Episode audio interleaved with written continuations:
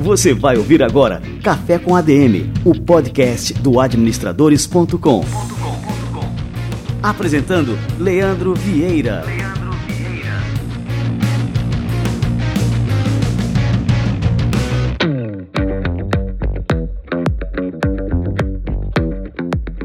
Está no ar mais uma edição do Café com a DM, a sua dose de cafeína nos negócios. E estamos começando o nosso episódio número 92.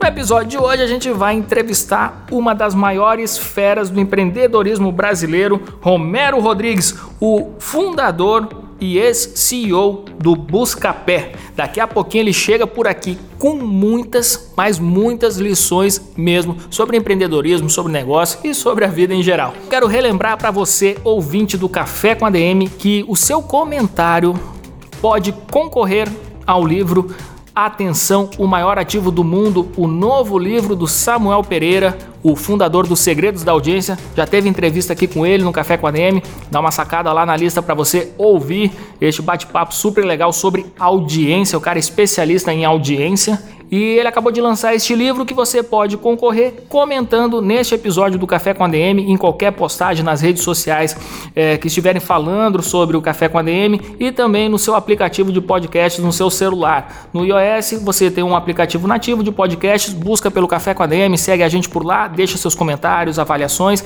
e também no Android tem vários, né? Então a gente está no Podcast Addict, está no Castbox, no Podbean, qualquer que seja o agregador aí de podcast, você pode deixar seu comentário que automaticamente você está concorrendo, estará concorrendo ao livro Atenção, o maior ativo do mundo, da editora Gente e do nosso querido Samuel Pereira. E agora a gente vai receber a turma do Conselho Federal de Administração e o nosso quadro Somos ADM. E essa parceria entre o CFA e o administradores.com está cada vez mais forte. Essa semana eu recebi pessoalmente aqui no nosso, é, no nosso estúdio o Wagner Siqueira, o presidente do Conselho Federal de Administração. Dava só uma sacada no que o Wagner falou sobre administradores.com.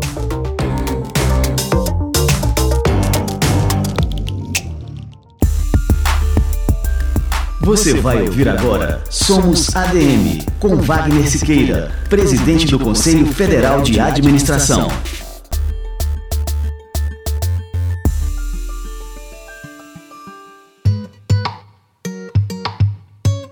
Considero o administradores.com o mais importante site da produção, não há nada parecido, nem nas grandes. Como é que o Conselho Federal, o sistema, poderia estar há tantos anos fora disso? Primeira providência que nós fizemos ao chegarmos no Conselho foi exatamente uma parceria com, com aqui com administradores.com, que vai muito bem, obrigado, cada vez melhor, com grandes repercussões. Acho que o administradores.com é também uma parte relevante nessa transformação de comunicação e de resultados que nós temos atingido atingido nesse um ano e meio. Muito mais vamos crescer, muito mais coisas vamos fazer. Que legal. Muitos à frente também iremos. Wagner, muito obrigado. Muito obrigado, Leandro. E parabéns pelo trabalho que você realiza em prol da administração pelo administradores.com. Estamos juntos né, nessa missão. É né, verdade, né, é verdade. Você ouviu Somos ADM, com Wagner Siqueira, presidente do Conselho Federal de Administração.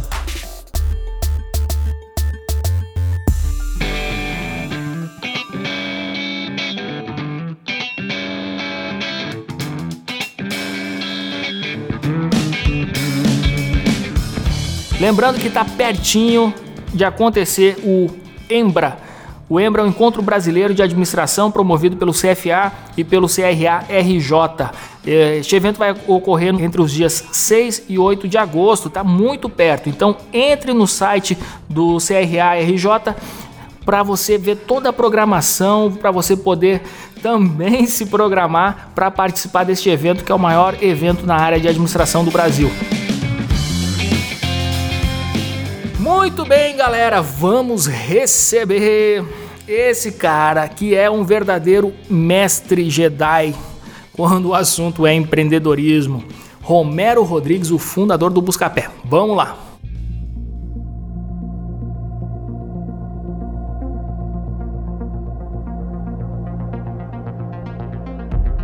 Romero Rodrigues é fundador e CEO do Buscapé, a Buscapé Company.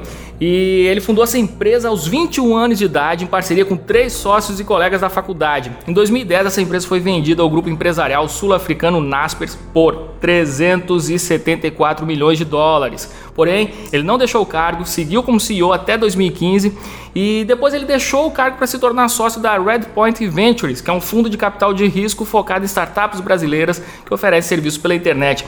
Cara, que honra recebê-lo aqui, Romero Rodrigues. Seja muito bem-vindo ao nosso Café com a DM. Cara. Leandro, obrigado pelo convite. Eu estou muito feliz de estar com vocês hoje aqui. Vamos lá, Romero, vamos contar essa história. A gente pode falar que, que o Buscapé foi possivelmente o melhor exemplo de empresa brasileira que começou lá na universidade, numa garagem, vamos dizer assim, para pegar aquele exemplo clássico, e atingiu um valor de mercado milionário aqui no Brasil é, o negócio sobreviveu àquela bolha da, das .com e se consolidou como um, um, o principal case aqui no e-commerce brasileiro. Como é que você avalia a sua trajetória à frente do grupo, cara? Olha, Leandro, é, é, você colocou de uma forma que eu acho que, primeiro, foi muito querida, mas, mas tem um pouquinho de verdade. A gente foi, como a gente começou muito cedo, a gente foi meio que a primeira startup de de garagem, ou uma das primeiras, né, uma das primeiras as jovens largarem a faculdade, a gente largou a faculdade de engenharia para poder tocar o Buscapé, a primeira a colocar um beliche dentro do escritório para a galera poder trabalhar insanamente dia e noite e fim de semana. É, e, e, assim foi, né? E a primeira a ser incubada, uma das primeiras. E, e, e a verdade é que essa saída do Buscapé um, no final de 2009, quando a Naspers adquiriu, fez o Buscapé é, provavelmente uma das primeiras startups a devolver dinheiro para os investidores de capital de risco, né? que é exatamente o investidor que, que eu sou hoje. É, ele sempre, obviamente, investe numa startup esperando uma saída lá na frente.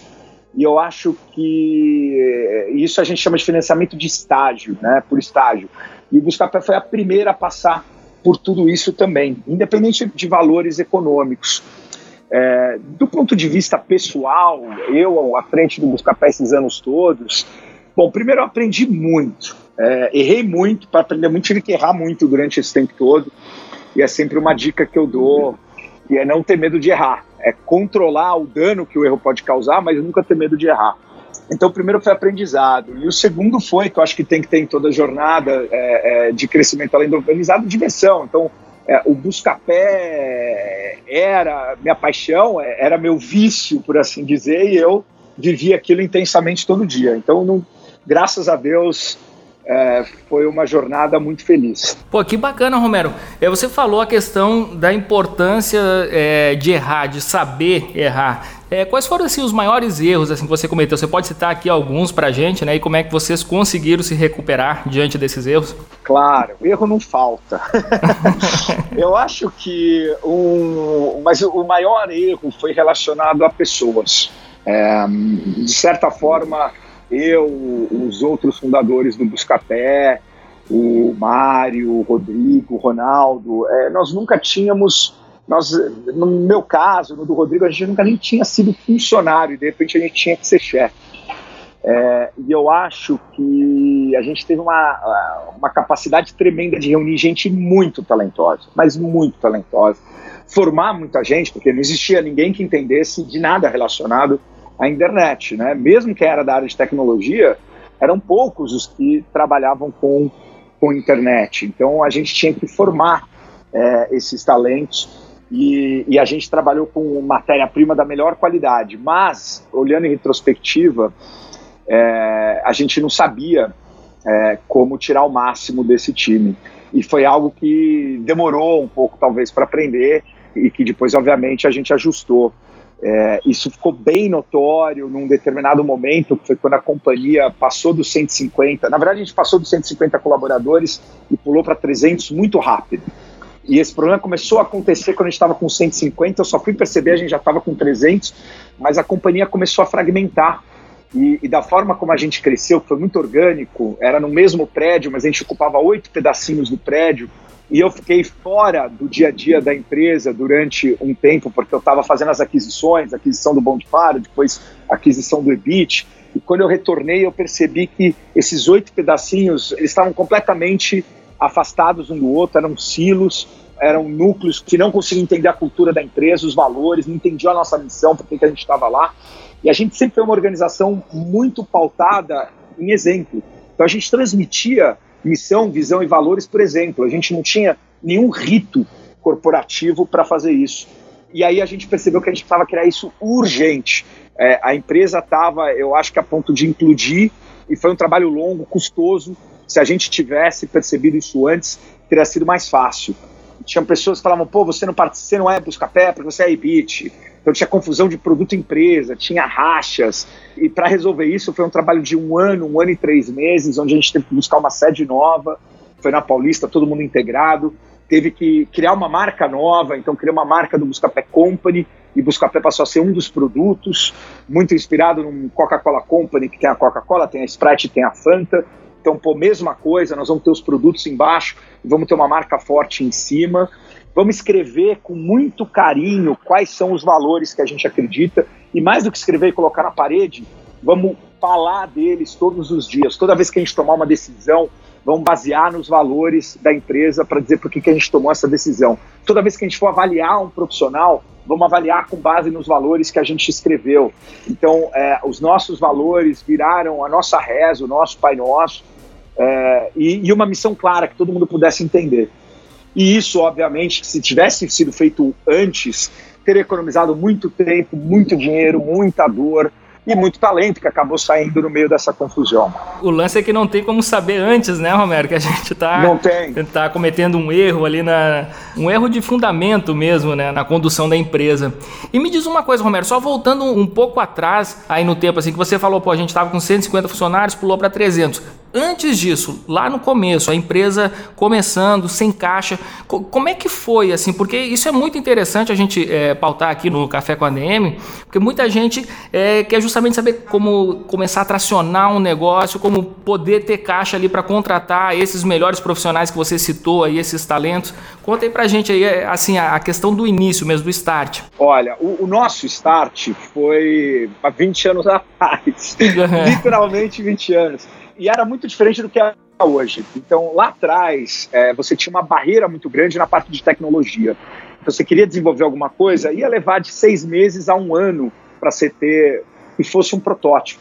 Porque não tinha nenhum bloquinho pronto. Se você fosse é, montar uma loja online, você tinha que criar um PayPal, você tinha que criar um, um software de, de, loja, você tinha que criar um software de estoque, você tinha que criar um RP, é, você não tinha como integrar com banco nada. Então, você tinha muitas pecinhas que você tinha que construir você mesmo. Então, a barreira estava em você colocar tecnologia para rodar. Aí a vantagem era, uma vez que a tecnologia estava lá, alguém que quisesse copiar você, estava pelo menos a um ano de distância, ou seis meses de distância. O que, que mudou nesses 20 anos? A tecnologia ficou muito mais acessível. É um fenômeno que eu chamo de democratização da startup. Então hoje virou pecinhas de Lego. Né? É como construção civil. Há 20 anos atrás você tinha que construir o seu tijolo, a sua lâmpada, bolar o seu modelo de tomada, é, é, construir o seu elevador. Hoje não, você pega todos esses blocos e junta eles e constrói um prédio. Em tecnologia, a mesma coisa. Então, aquela loja online que eu comentei, que você tinha que desenvolver tudo aquilo é, para ela entrar no ar, custava um milhão de dólares. Hoje, por 50 dólares, você tem uma tecnologia 10 vezes superior. Isso fez com que o perfil do fundador mudasse. Esse é o primeiro ponto de atenção, e que é muito legal. E por isso democratização. Porque há 20 anos atrás, se não eram todos os fundadores que eram técnicos ou engenheiros, a grande maioria era. E você vê isso em todos os exemplos de startup por aí afora. Hoje não. Hoje você vê pessoas de humanas, pessoas de saúde, ciências, pessoas de exatas, diferentes profissões começando startup sem necessariamente ter conhecimento técnico. Por quê? A tecnologia ficou mais fácil. Então ficou muito mais fácil você colocar um projeto no ar. O que ficou difícil? Escalar esse projeto. Tá? Porque aí fica competitivo. É, comparação de preços, surgiu o Buscapé, pô, demorou um ano, surgiu outro, demorou mais um ano, surgiu outro. E no total devem ter tido oito ou nove sites de comparação de preços que apareceram aqui e ali na história da internet brasileira. Compara com compras coletivas. Depois que os primeiros três surgiram, em duas, três semanas você tinha mais de 3 mil bah, no Brasil aquilo, inteiro. Aquilo ali foi uma febre. Exato. Por quê? Porque a tecnologia ficou muito fácil de fazer. E aí, qual que é o desafio? O go-to-market, o ir para o mercado. falei disso um pouco para responder a tua pergunta agora com um pouquinho mais de embasamento, que é o seguinte, o que, que você precisa e o que, que ficou fácil? Ficou muito fácil você testar as hipóteses hoje. Então, é, você não precisa muitas vezes, para muitos dos projetos, a não ser que seja alguma coisa de que a gente chama de fronteira tecnológica, que é realmente aí tecnologia de ponta, mas para a maioria dos projetos, você precisa de um bom desenvolvedor e você precisa ser safo de entender quais são as hipóteses que você tem que testar, quais são as respostas que você tem que conseguir.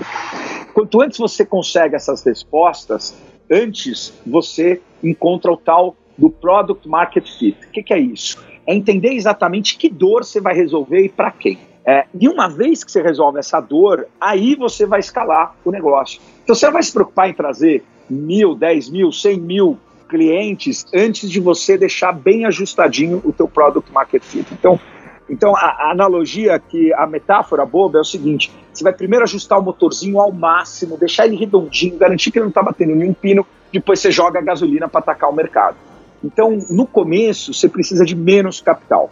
Você precisa de boas perguntas e gente boa em diferentes áreas para fazer isso acontecer. Como é que se atrai essas pessoas?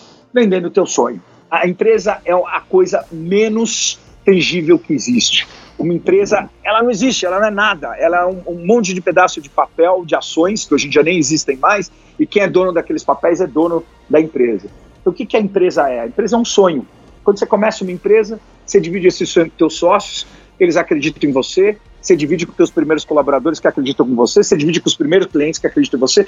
Quanto mais você acredita naquele sonho, mais aquele sonho se torna real. Então, para trazer gente boa, você precisa ter um sonho grande. Cara, ó, vou aqui, eu gosto sempre de sublinhar as frases que os nossos convidados falam. Essa aí merece estar estampada nessas imagens que a gente compartilha aí no, no Instagram, Facebook aí, cara.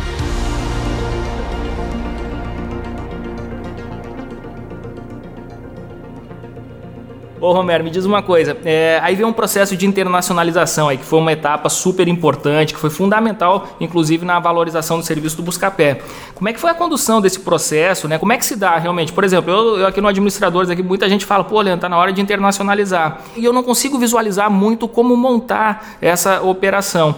E assim, quais foram os países, né, eh, que vocês iniciaram esse processo e qual foi assim o mais difícil de entrar? Quais foram os mercados mais férteis? Conta um pouquinho das lições aí desse processo. Eu diria que internacionalização também foi uma área que a gente cometeu bastante erro, tá? É, não acho que foi um erro tão grave, mas é, a gente fez várias tentativas diferentes de, de, internacionalização. E a gente focou muito, acho que o primeiro ponto foi a gente focou muito em América Latina, não existe um motivo claro para ter focado em América Latina. Eu hoje, quando converso com os empreendedores que eu investi como investidor anjo, principalmente agora os que eu investi como Redpoint, está falando aí de 25 investimentos da Redpoint, 25 investimentos anjo, e ajudo eles a discutir esse processo de internacionalização. É, a primeira coisa é, é por que esse país? Né? E, e a verdade é que você expandir para o Uruguai ou para o Chile, muitas vezes vai dar o mesmo trabalho do que você expandir para a Indonésia ou para a Turquia, que são mercados infinitamente maiores do que Uruguai ou Chile. É, a gente tem, é, às vezes, apesar da gente estar no mundo digital, a gente ainda trava um pouco o pensamento no mapa mundi, né, que é algo muito fixo. A gente vê ali o Chile perto, o Uruguai perto da Argentina, o México, mas não quer dizer que sejam os melhores mercados. Então, eu tentar entender no seu negócio o que, que o mercado tem que ter para ser interessante. Né? A gente tem alguns exemplos de companhias que a gente investiu que estão sendo muito bem sucedidas na expansão. E cada uma está fazendo um caminho diferente. Gimpass começou expandindo pela Europa. Não foi nem para a América Latina, nem para os Estados Unidos. Pô, por que Europa? Porque pô, o negócio dele é um plano de benefício que dá para os colaboradores de grandes empresas acesso a uma rede de 20 mil academias. Pô, Europa é o mercado de academia mais fragmentado. Pô, Europa tem mais benefício para colaborador. Pô, Europa é um mercado grande. Então, quer dizer, não é porque está perto, não é porque fala espanhol, entendeu? Não é porque é, eu vou completar um continente no War e, e conquistar mais exércitos por isso. Não é por nada disso. Né? Você tem que olhar o que, que é importante para o negócio. PSafe. PSafe moveu a sede agora para o Vale do Silício. PSafe faz um software uh, ah, para antivírus, malware, é, economizar espaço, ou seja, ele cuida, ele é a caixa de ferramenta do teu celular Android.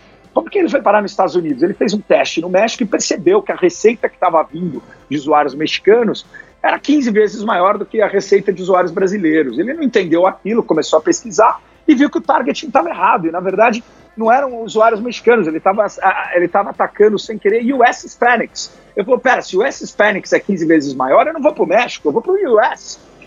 Né? E mudou o destino da expansão para os Estados Unidos.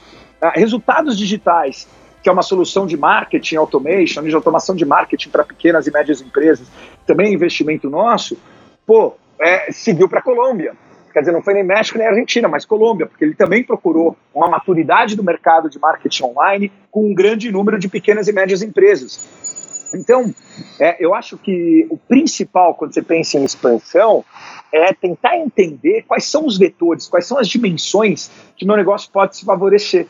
Um busca-pé lá atrás obviamente, o, e-commerce era fragmentado em toda a América Latina. Então, uma das coisas que a gente olhou foi realmente isso. Falou, poxa, é, num país onde tem mais redes varejistas, faz mais sentido um busca-pé. Se só tiver três ou quatro uh, varejistas no país inteiro, não faz muito sentido ter um comparador de preço, porque a dor de você comparar entre três lojas é muito menor do que comparar entre 30.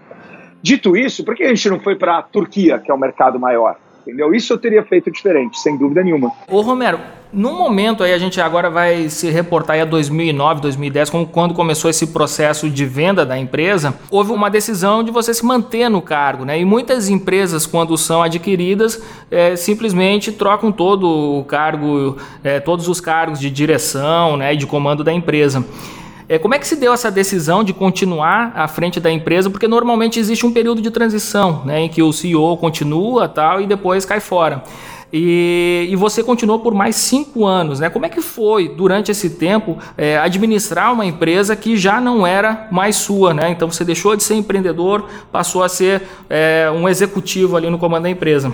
Essa pergunta já me fizeram outras vezes e, e você tem razão é raríssimo fundadores que ficam na empresa depois da empresa adquirida. Normalmente eles saem e vão começar outra empresa. Tem dois motivos para isso. O, o, primeiro é financeiro, porque o cara fala, pô, eu já vendi, já ganhei dinheiro, vou fazer outra coisa. E realmente eu decidi ficar.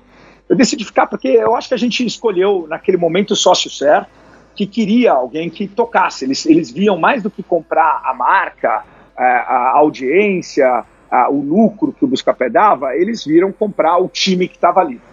É, para a gente fez muito sentido também, tanto que a gente é, não vendeu 100%, vendeu 91% da companhia e continuou sócio por mais um tempo.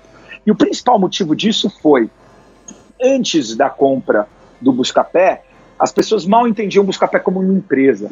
O Buscapé era um site, e existia essa distinção, tipo, ah, um site, a site pode ser empresa, por incrível que pareça. A própria imprensa ficou meio assustada. Pô, vocês foram comprados, mas eu achei que site nem era mais comprado. Isso era tão anos 2000.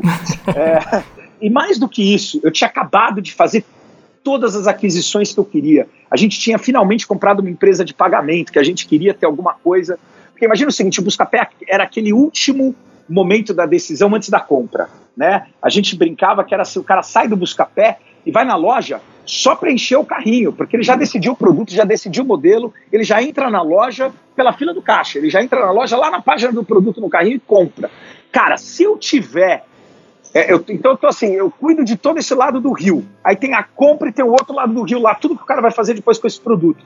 Se eu tiver o pagamento, eu construí essa ponte. Então a gente tinha comprado empresa de pagamento de antifraude, tinha lançado o classificado gratuito, que hoje é parte do LX, que era o que barato, tinha é, é, feito a aquisição do EBIT, a aquisição do Bom de Faro. Finalmente, a gente tinha todas as pecinhas para integrar o nosso grande sonho. E mais do que isso, agora, de, né, após a aquisição, quando eu ligava, as pessoas atendiam meu telefone. Antes era mais difícil, quer dizer, a gente estava sexy, estava na mídia. Quer dizer, agora que a brincadeira ficou legal, eu vou sair. O único motivo seria financeiro, ou um sócio que não entendesse a nossa cultura. Como a gente nunca tomou decisão na vida baseado em ganhar dinheiro, né? O Buscapé foi um projeto onde a gente esperava construir algo grande, e eu sempre acreditei numa frase que diz que o bacana de empreender é que se você for bem sucedido, talvez você ganhe dinheiro. Então, não é objetivo ganhar dinheiro é, para o empreendedor, é consequência. E é, pelo menos para os grandes empreendedores que fazem negócios grandes, eles têm essa visão. É, eu falei, cara, não tem motivo para sair. Tá? E fiquei. E depois eu saí justamente porque O segundo ponto foi abalado, foi final de 2013, um novo CEO acabou assumindo na, na Naspers, e aí é, esse quis provocar algumas mudanças mais profundas na corporação, que faz todo sentido, é, faziam sentido as mudanças, só que a Naspers tinha aí 90 negócios investidos em 70 países, um deles era o Buscapé, e justamente ao aplicar essas mudanças, o Buscapé tem que ser dividido em vários pedaços. Classificado ia ser tirado do Buscapé, ia para a unidade classificado, é, os comparadores de preço do resto do mundo vinham para baixo do Buscapé, mas a área de pagamento ia sair. E eu, pessoalmente, achei que aquilo ia enfraquecer muito a posição da empresa, porque tudo que a gente tinha construído era em cima de fortalecer essa ponte que tinha comparação de preços de um lado do rio e pagamento do outro lado do rio e quando você destrói um lado da ponte, o outro lado da ponte acaba perdendo um pouco de, de utilidade. É, e aí, de uma forma muito madura, eu falei: olha, entendo, concordo, mas eu acho que agora tem uma mudança significativa até do que a gente tinha combinado lá atrás, e eu acho que chegou a hora de eu ir, né? Eu brinco até que foi quando eu percebi que realmente tinha vendido a empresa. Então, para você ver como foi uma boa parceria, de 2009 para final de 2013, eu só fui perceber em novembro, dezembro de 2013 que eu tinha vendido a empresa. E aí eu fiz um processo de transição muito maduro, muito calmo. Em 2014 eu assumi, é, ainda na Naspers, aí já não no Buscapé, mas ainda na Naspers, uma presidência global para cuidar de todos os comparadores de preço que a Naspers tinha no mundo. Uh, e em 2015 eu saí de vez.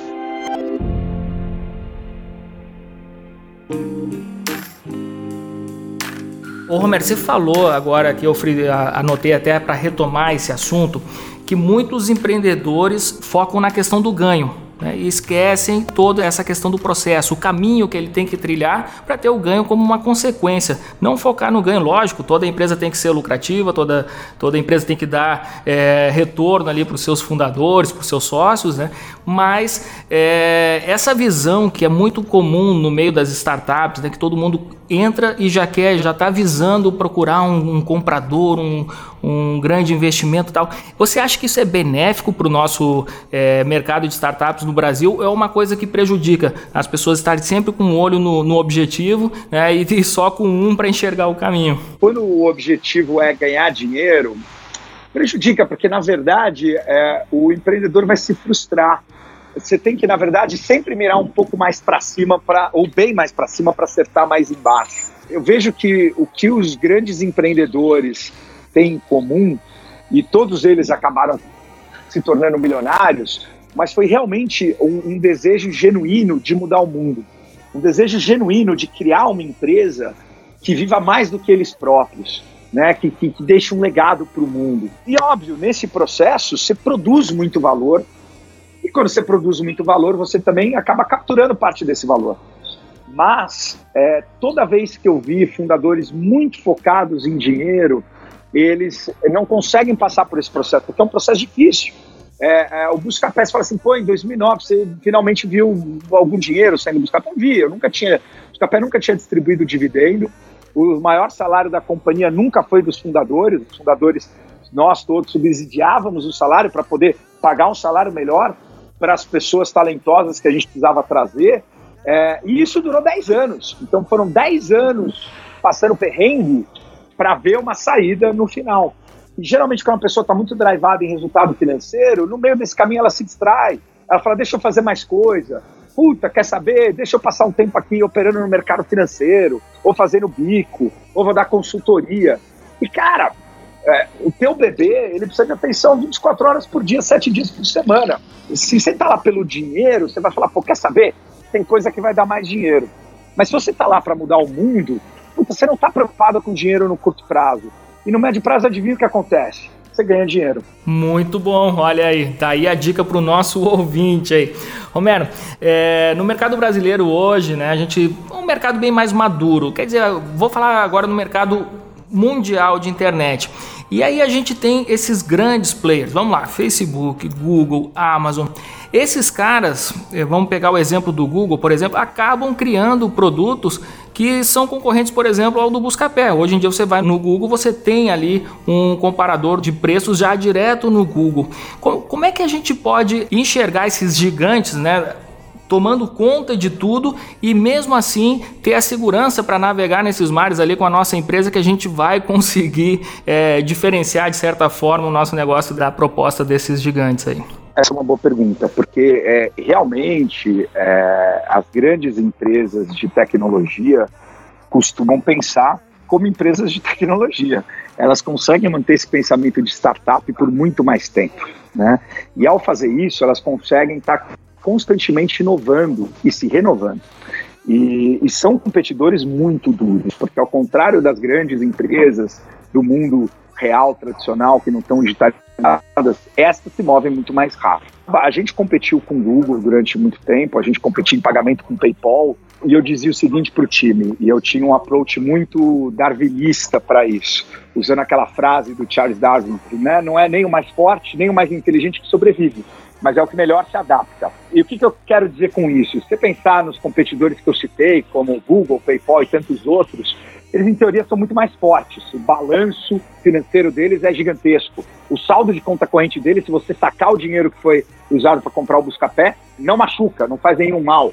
Né? Eles são definitivamente mais inteligentes. Empresas como o Google têm 20, 30 mil engenheiros. A gente, no auge, teve 650 engenheiros no Buscapé. É, mas adivinha só, eles estão lá em Mountain View, eles estão criando uma solução de busca de shopping global para o mundo todo. É, eles não entendem, no caso do PayPal, outros não entendem as nuances de pagamento no Brasil, quão importante é boleto bancário, por exemplo. Então, a gente consegue se adaptar melhor. A gente tem que ser mais rápido em adaptar, a gente tem que reagir mais rápido, porque a gente está muito mais perto do terreno, a gente está mais perto do consumidor, está mais perto do varejista. Enquanto eles estão querendo uma solução global que tenta atender todo mundo, adivinha só, a gente consegue ser muito mais relevante para o nosso cliente aqui no local. Então a grande verdade é que todas essas grandes empresas, elas criam muita oportunidade em volta delas. Tá? Óbvio, competir diretamente com elas é uma loucura. É óbvio que é uma loucura. É que nem você querer competir diretamente num safari com um elefante. Mas, é, sem dúvida nenhuma, você tem como se beneficiar dessas grandes corporações, inclusive das digitais.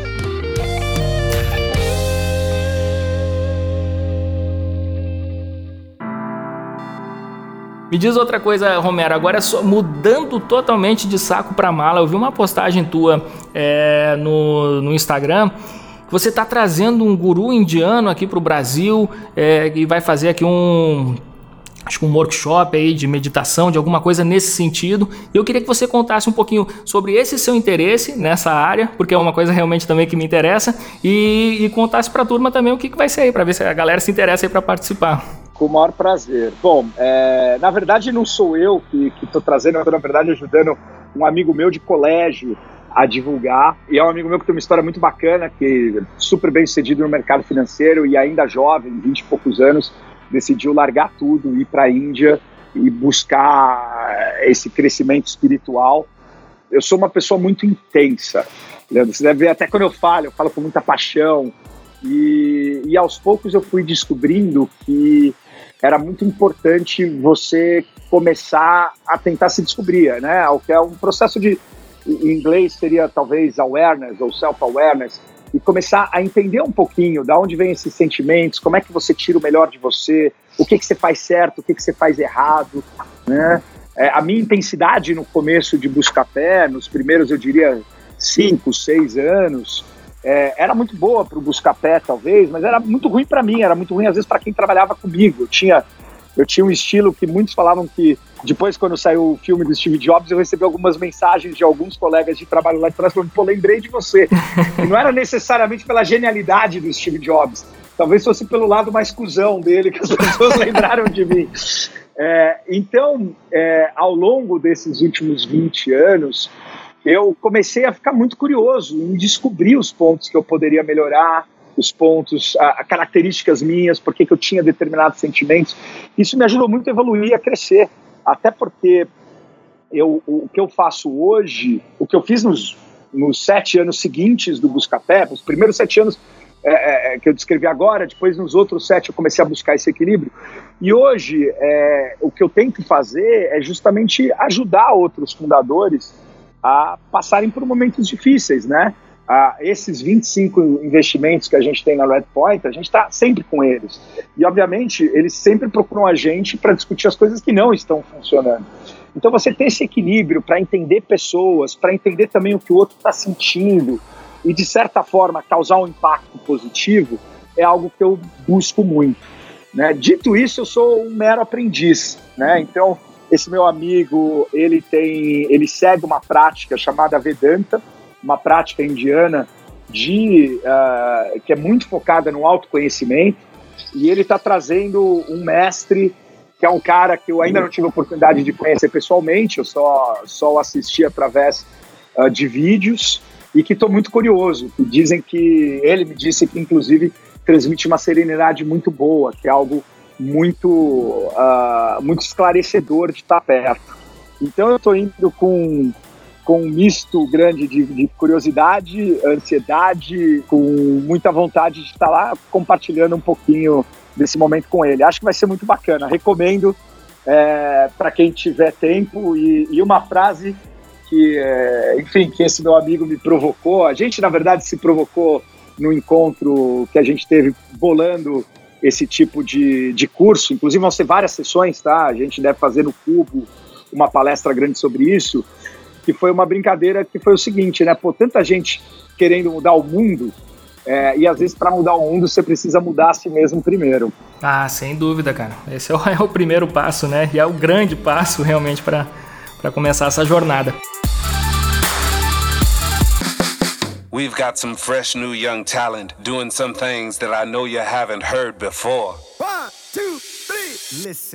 Romero, e pra gente finalizar, cara, com toda essa tua experiência, é, eu tenho certeza que você tem alguns truques na manga aí para fazer grandes negócios, tomar as decisões mais acertadas. Você já passou, já errou muito, né, como você falou aqui, então quer dizer, você já tá com um olhar bem apurado aí com relação a como se fazer grandes negócios. Quais são as, as dicas finais que você deixa aí para os nossos ouvintes que também querem se tornar grandes é, empreendedores, grandes negociadores, enfim, é, pessoas que querem ter ótimos resultados como você? Olha, Leandro, é, a grande verdade é que se, se só receita do que dá certo desse certo, era fácil. É, infelizmente, não é tão fácil quanto na culinária. Então, assim, não existe uma receita de bolo, mas eu acho que tem alguns ingredientes, algumas dicas que ajudam. Isso já é uma dica, viu, Romero? Verdade, não vai ter receita de bolo, mas assim, o um ingrediente que tem que ter é paixão. Paixão é cada vez mais importante, porque é, não é mais só os fundadores que têm paixão, você vê empresas em que o time todo é apaixonado. Então, cara, assim, você fala assim, pô, mas eu não tenho paixão, e daí? Cara, vai ser difícil competir por muito tempo com uma empresa em que todo mundo é apaixonado, se a sua empresa também não tiver paixão. E a paixão vem do exemplo, vem dos fundadores. Eu nunca vi um time se apaixonar por algo que os fundadores não estejam apaixonados. Então faça tudo com paixão. A segunda dica, eu diria que é para quem está pensando em começar um negócio, tá? E para quem está pensando em começar um negócio, eu tenho aí algumas regrinhas, tá? Primeiro, tá? Ideia não é de quem tem, ideia é de quem faz, tá? Ideia não tem dono, a ideia, o dono da ideia é quem fez aquilo acontecer. Então para com essa história de eu ter uma ideia, a ideia é boa, eu não vou contar para ninguém, ao contrário. Se a ideia é boa e só você pode executar essa ideia, você não devia ter medo de contar para ninguém. Se a ideia é boa e você não pode executar sozinho essa ideia, começa a achar o time que vai trazer essa ideia. Segunda coisa, nem tenho ideia. Cara, não tem ideia? Eu brinco, eu já fiz uns vídeos falando disso. Pega um caderninho, sai andando pelo mundo. Brasil é um ótimo país para isso, porque o Brasil está cheio de problema, não falta problema no Brasil, e dentro de cada problema tem uma startup, tá? Não tem nada que é impossível, eu digo que a palavra impossível é a palavra que mais guarda oportunidade e startup dentro. Então, meu, alguém falou impossível, anota o que era impossível no caderninho, a ideia pode estar lá. Para quem já tem um projeto, para quem já tem algo rodando, a minha principal dica é foco. E não é só foco de não fazer várias coisas, isso é óbvio. Eu não conheço nenhuma grande empresa em que o fundador fazia três coisas ao mesmo tempo, tá? A primeira que a gente está tentando ver se vai dar certo ou não é o Elon Musk fazendo Tesla, Solar City, que ele já juntou as duas, é, fazendo a Boring Company, fazendo SpaceX. Mas, com raríssimas exceções, talvez essa, você geralmente vê os empreendedores focados em uma empresa. Não só esse foco, mas quando a sua empresa é pequena, ela não consegue fazer várias coisas ao mesmo tempo e ela não precisa fazer várias coisas ao mesmo tempo. Tente entender qual é a coisa mais importante que a tua empresa precisa resolver agora, tá? Tem uma frase muito boa que é a seguinte: você não precisa melhorar tudo para melhorar o todo. Você tem que melhorar só onde você está tendo o gargalo. Se você melhorar aquele gargalo, você já vai melhorar o todo. Ataca um gargalo por vez, um problema por vez. À medida que a empresa cresce, você consegue estruturar ela de forma a resolver vários problemas ao mesmo tempo.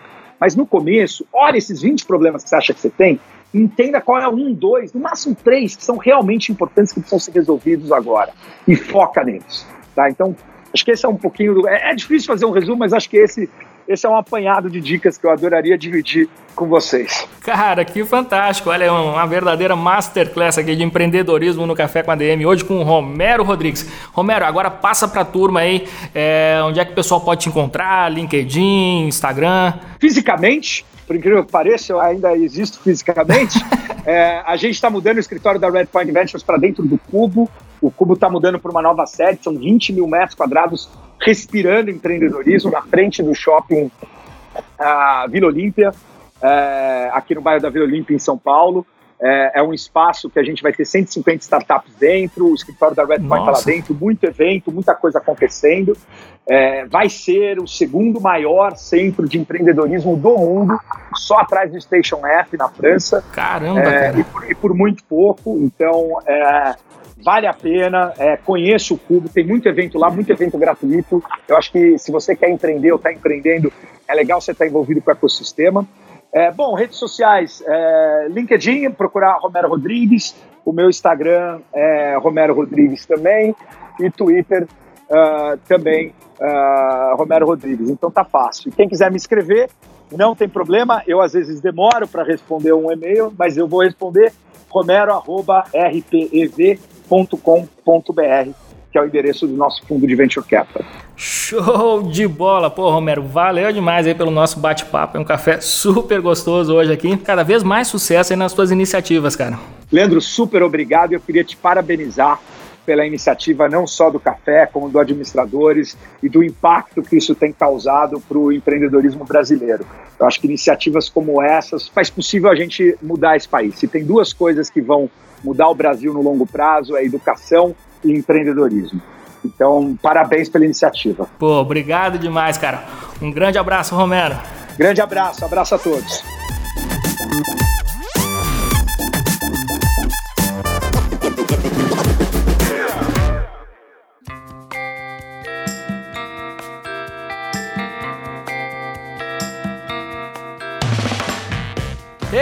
Eita, cafezinho bom esse de hoje, hein, galera? Romero Rodrigues é um cara que eu admiro muito, não só pela história dele, por todas as conquistas, por tudo que ele construiu, pelo legado que ele deixou, mas também por ele ser essa pessoa fantástica, um cara extremamente generoso. Ele compartilha conhecimento, compartilha experiência, sempre com essa paixão que ele bem falou, com essa intensidade. É um orgulho ter conversado com esse cara e ter brindado você, ouvinte do Café com a com mais um episódio realmente fantástico.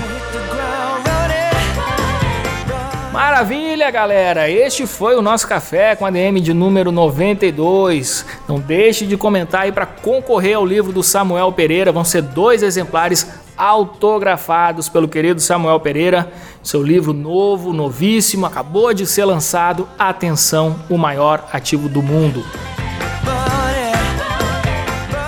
isso aí, galera. O Café com a DM vai ficando por aqui, mas na semana que vem a gente volta com muito mais cafeína para vocês. Beleza? Então, ficamos combinados na próxima sexta-feira, mais um episódio do Café com a DM, a sua dose de cafeína nos negócios. Até lá, galera.